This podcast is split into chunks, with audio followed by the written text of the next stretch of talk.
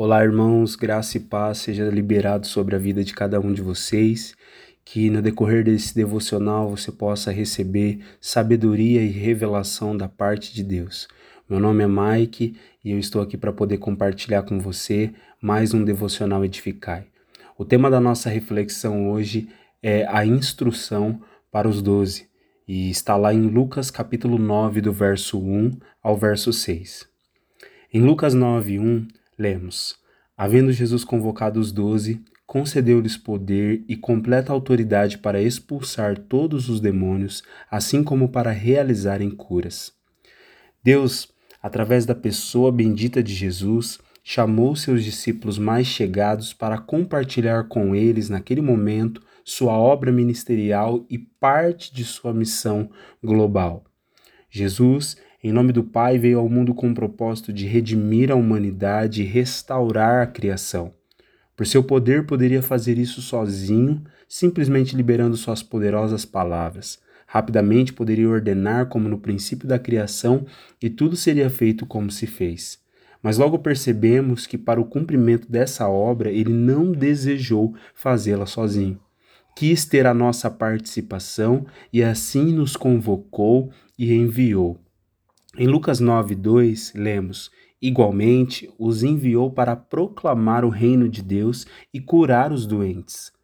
O foco desse chamado e envio é o reino de Deus e a manifestação do seu poder, já iniciando a obra da redenção e restauração nesse mundo. Quando lemos Lucas 9:3, entendemos o caráter dessa missão e a necessidade que os discípulos tiveram em confiar naquele que estava os enviando. Está escrito: e lhes orientou: Nada leveis convosco pelo caminho, nem bordão, nem mochila de viagem, nem pão, nem dinheiro e nem mesmo uma túnica extra. Eles deveriam confiar na provisão generosa de Deus. Meus irmãos, já quero que vocês entendam uma coisa muito importante aqui. Qual é a garantia de que a missão que ele nos confiou será bem-sucedida? Para mim, a resposta consiste no fato de que ele não só nos envia, mas garante que vai estar junto conosco em todo o tempo da missão. Essa é a garantia da vitória, a certeza de que a missão não é nossa, é dele, e por isso ele vai estar presente e nos capacitar para cumprir e vencer. Seguimos a nossa reflexão lendo os versos 4 e 5, que nos diz: Na casa em que entrardes, ali permanecer até que chegue a hora da vossa saída.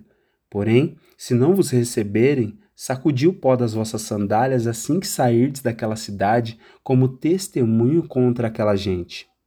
Os discípulos deveriam estar satisfeitos e contentes em suas acomodações, ainda que fosse a mais simples, desde que a receptividade do lar fosse de bom grado e com paz.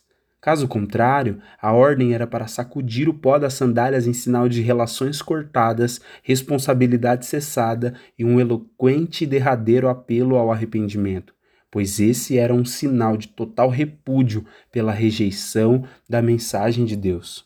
Por fim, chegamos no final dessa reflexão lendo o verso 6 que declara: E assim partiram os doze e percorreram todos os povoados pregando o evangelho e realizando curas por toda parte.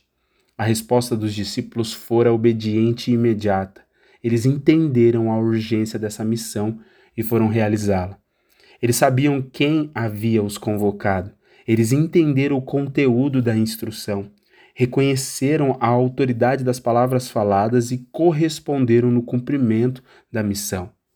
Mike, o que tudo isso tem a ver comigo? Você deve estar se perguntando.